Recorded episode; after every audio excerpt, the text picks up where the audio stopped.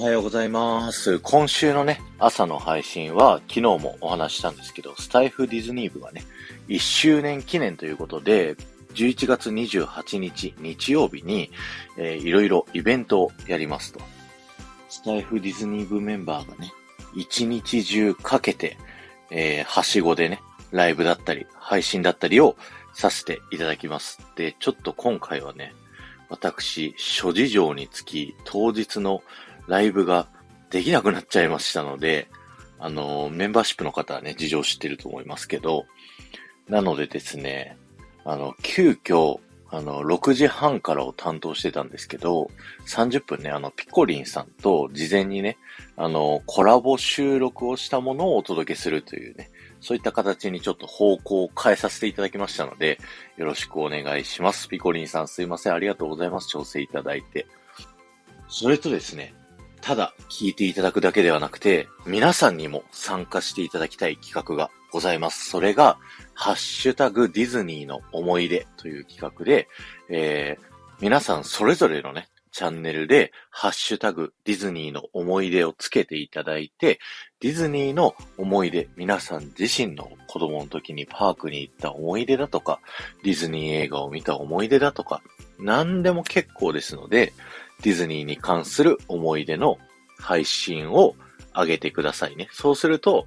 スタイフディズニー部のメンバーがね、みんなでその配信を聞きに行きますので、ぜひよろしくお願いします。で、今週僕はね、えっ、ー、と、それの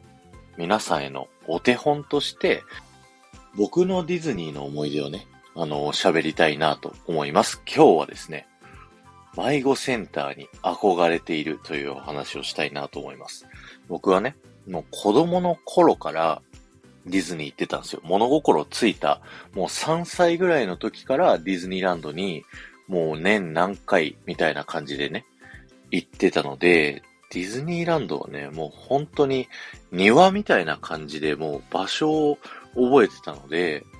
なんだろう、小学生ぐらいから別に一人行動しても迷わないんですよ。だから迷子になったことがなくて、迷子センターっていうのにね、すごい憧れてたんですよね。ディズニーの迷子って、あの、園内アナウンスをね、しないで、キャストさんたちがトランシーバーで連絡を取り合ってね、こう、親を探すっていうのがあって、それはね、あの、パークの雰囲気を壊さないために、園内アナウンスで迷子の案内はしないっていうね、そういったこだわりがありまして、そんなエピソードをね、子供の頃から逆に知ってるもんですから、あの、迷子センターに行ってみたい。迷子になってそういったキャストさんのトランシーバーを見てみたいっていう思いがね、ずっとあったんですけど、でも迷子にならないんですよね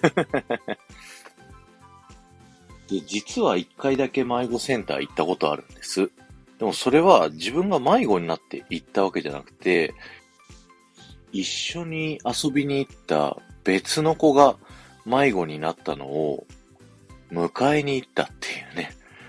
それで初めて迷子センターを見て、迷子センターね、行くと、あの、ジュースとかがね、タダで飲めたりだとか、キャストさんがね、みんなで、こう、チヤホヤしてくれる。あの、迷子だから不安だから、みたいなのでね、みんなでこう、ワーキャーやってくれるっていうので、すごいね、楽しいらしいんですよ。子供たちからするとね。だから、あ、ここが噂の迷子センターかって思いながら、子供ながらにね、いいなって思いながら、迷子センターに迎えに行ったっていうね、そんな思い出があります。はい。なのでね、僕は迷子センターに憧れていますというね、そんなエピソード今日は紹介させていただきました。今日は終わりです。ありがとうございました。